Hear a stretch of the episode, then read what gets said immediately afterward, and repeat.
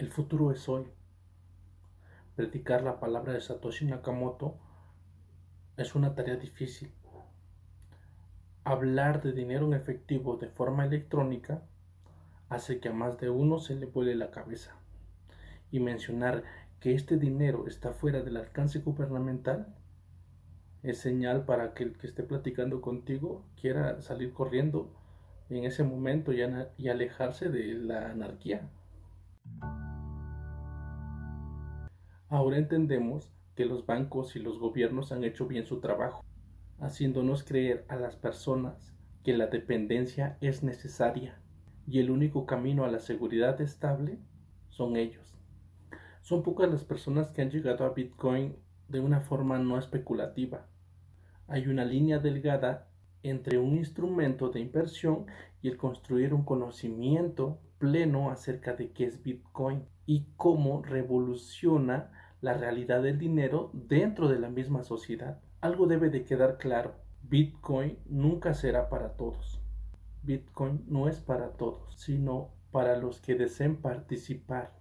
Bitcoin no se va a imponer de forma coercitiva. Bitcoin será para aquellos que quieran perpetuar la propiedad y la determinación de su soberanía. En contrario se encuentra el dinero fiduciario, que no es un bien, no pertenece a las personas, así como en muchas ocasiones se ha visto que las monedas y billetes han decepcionado perdiendo el total de su valor adquisitivo, quedando como simples metales y objetos del monopolio. El dinero de un país vale porque así se ha impuesto una introducción muy fuerte para los no evangelizados del Bitcoin, ¿verdad? Al parecer no se debe de gastar energías con personas que son incrédulas o que solo se sienten cómodas con el sistema fiduciario tradicional. Ya se dijo, Bitcoin es para quienes tengan el deseo de participar. No debe de existir una fuerza abrumadora que incite a conocer Bitcoin.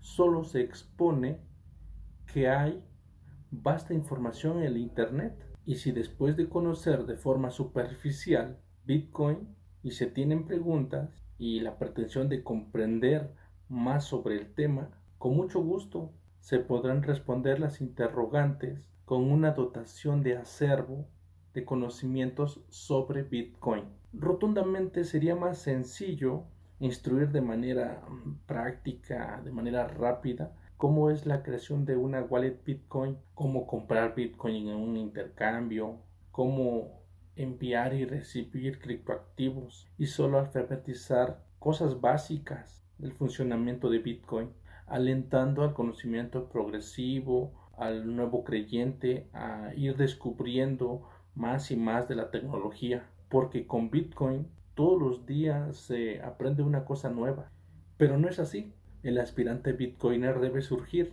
y el surgimiento se da al abrirse una puerta diferente al sistema fiduciario tradicional del dinero. El recién llegado puede transformarse a través de una desintoxicación de conocimientos previos y nuevamente formarse de manera objetiva al hacerse de nuevo entendimiento acerca de la historia del nuevo dinero digital conocido, que es cómo funciona y que lleve a cabo el uso práctico como fin, volviéndose un intelectual del dinero, generando crítica y autoconciencia acerca de su realidad que lo permea. La educación es un fundamento importante en Bitcoin, pero educación no solo será saber usar la tecnología en grado básico, debe existir hambre de saber.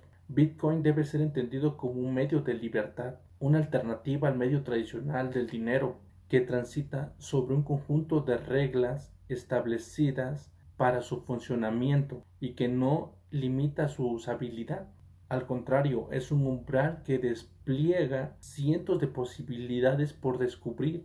Como mensaje final o para concluir, no es como ir a la luna, pero Bitcoin es un pequeño paso para el hombre y un gran salto para la humanidad. Cuando el 31 de octubre del año 2008 se expone por primera vez una forma de dinero electrónico con capacidad de ser usado como efectivo porque desplaza a un tercero de confianza, abriendo paso a una red peer-to-peer entre pares. Lo demás ya lo conocemos.